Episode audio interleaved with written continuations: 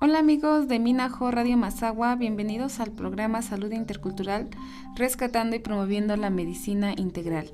Un programa que te hará reflexionar sobre la importancia de tu salud y cómo lograr el equilibrio a través de la medicina integral.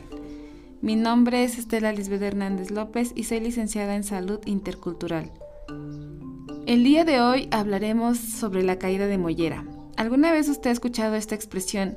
¿El bebé tiene la mollera caída o hundida? ¿O se le cayeron las varillas o se desvarilló? Bueno, anteriormente ya habíamos hablado sobre los síndromes de filiación cultural, los cuales han sido atendidos por médicos tradicionales hasta la actualidad. Pero recordemos qué significa o qué es un síndrome de filiación cultural.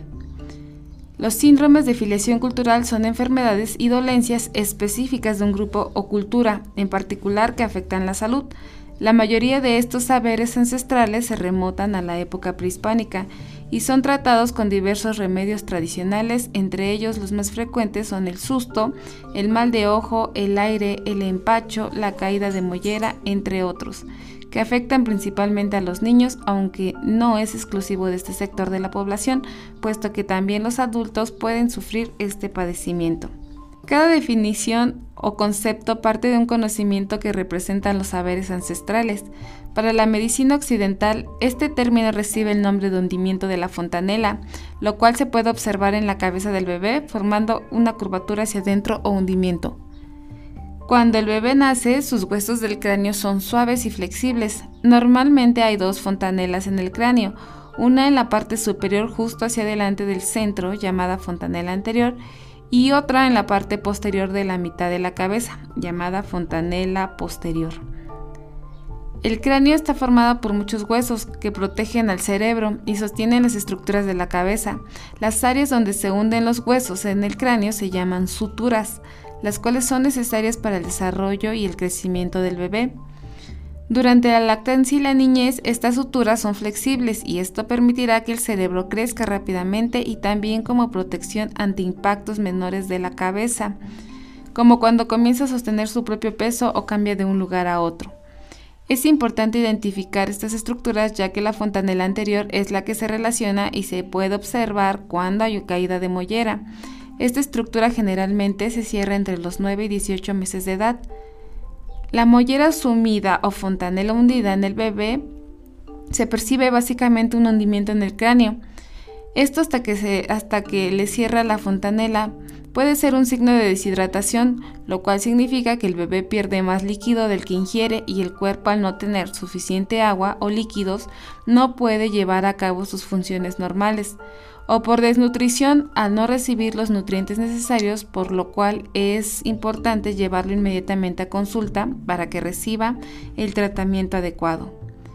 En el caso de presentar deshidratación, la cual es una de las principales causas de mollera hundida, podemos identificar en el bebé signos como labios secos, la piel también se nota deshidratada, hay una menor producción en la orina, por lo cual sus pañales van a estar menos mojados de lo habitual, la orina es oscura, lo podemos notar con mucho sueño o poca actividad e incluso irritable. Su respiración se notará más rápida y sus ojos se notarán hundidos. Y al momento de llorar no derramará lágrimas. Debemos revisar a nuestro bebé y si notamos alguno de estos signos relacionados con la deshidratación, necesitaremos aumentar los cuidados e hidratarlo, ya sea amamantándolo con más frecuencia y en el caso que tome biberón, deberemos ofrecerlo más o utilizar suero. Si nuestro bebé presenta fiebre, es recomendable llevarlo a revisión. También puede presentar diarreas frecuentes y esto se relaciona justo con la desnutrición, ya que hay una alteración que no permite la absorción adecuada de los nutrientes, existiendo varias causas como intolerancia a la alimentación o alguna enfermedad genética. También puede presentar falta de apetito. El bebé no quiere comer como lo hacía regularmente, hay alteración en el color de la piel y por lo regular está irritable o con mucho sueño. Debemos tener mucho cuidado si estamos observando que nuestro bebé no está comiendo adecuadamente como lo solía hacer, ya que la desnutrición puede tornarse grave. Llevarlo a consulta para el seguimiento adecuado de peso y talla nos permitirá mantenernos al tanto del buen desarrollo de nuestro bebé.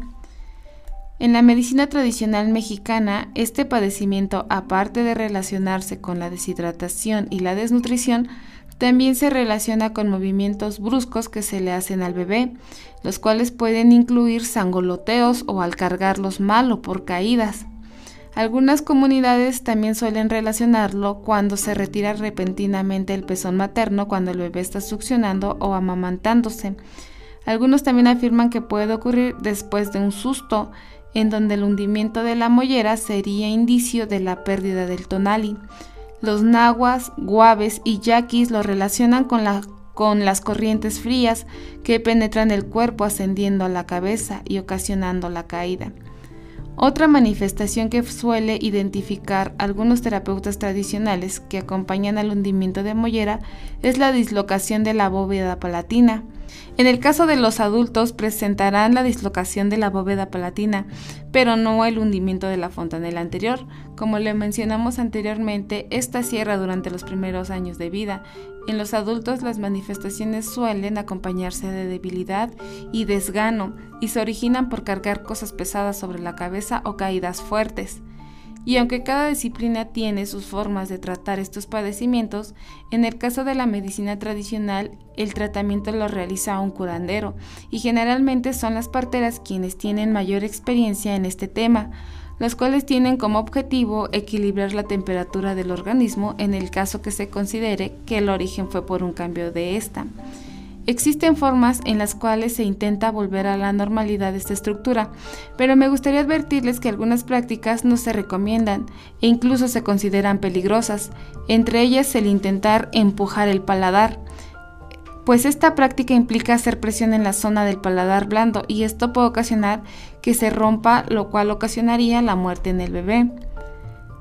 La cura incluye la ingesta de líquidos, en algunas comunidades lo acompañan incluso de plantas medicinales como la albahaca, la canela, guayaba, cedrón, toronjil o manzanilla como agua de tiempo, pero se recomienda que el consumo de tés, infusiones o decocciones en niños inicie después de los 12 meses y con el conocimiento adecuado del uso de las plantas medicinales para no producir algún tipo de intoxicación. Recuerda que si tu bebé presenta alguno de estos signos o lo notas diferente, acude a consulta para una adecuada evaluación e hidrata aumentando el consumo de leche. Recuerda que la leche materna es el alimento indispensable y exclusivo para la nutrición del recién nacido, aportando múltiples beneficios al lactante, ya que favorece la maduración del tracto digestivo, protege contra infecciones, alergias, es benéfico para madurar el sistema inmunológico y nervioso así como el adecuado desarrollo psicológico y cognitivo del bebé. En caso de que el bebé tome leche de fórmula, puedes seguir alimentándolo insistiendo en las tomas. No te preocupes o asustes si observas que la fontanela está latiendo, ya que esto es algo normal, porque esta zona está muy vascularizada. Para prevenir cualquier daño o alteración en esta zona es importante que te informes sobre el adecuado desarrollo y crecimiento de tu bebé. No realices movimientos bruscos en donde sangolotes al bebé moviéndolo de una manera brusca. El bebé aprenderá a mantener la cabeza en posición vertical aproximadamente hasta los cuatro meses, por lo cual durante el primer mes de vida la musculatura del cuello de un bebé no es lo suficientemente fuerte para poder controlar su cabeza. En esta posición, por esto debes evitar realizar movimientos bruscos a tu bebé. Aliméntalo adecuadamente, recuerda que la leche materna o fórmulas establecidas serán la alimentación exclusiva durante los primeros seis meses de vida. Recuerda que es importante verificar la correcta posición y el agarre del seno materno para lograr una correcta lactancia. Resguárdalos de los cambios extremos del clima. Recuerda que el frío está relacionado en la medicina tradicional como un factor importante a tener en cuenta. Si tu bebé presenta fiebre, acude a consulta para su adecuado diagnóstico y atención. Esta sería la información del día de hoy. Espero que este tema sea de tu interés y comparte la información con tu familia para prevenir posibles complicaciones. No se olviden de seguir la programación de Minajo Radio Mazagua con temas de interés cultural, político y social y nuestro programa con temas de salud promoviendo el legado de nuestra medicina tradicional en donde te compartimos la integración de diferentes disciplinas con el objetivo de mantener la salud a través de la prevención y el conocimiento. Hasta la próxima.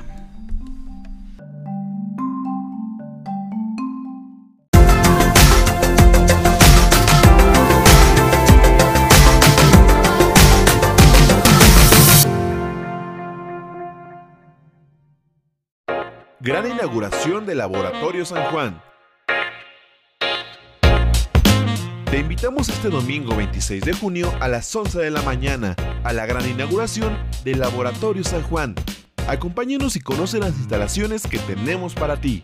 En calle Nicolás Bravo, número 107, Colonia Centro, San Felipe del Progreso, atrás de la iglesia. Por esta semana de inauguración, tenemos los ultrasonidos en tan solo 200 pesos y la toma de glucosa y colesterol totalmente gratis.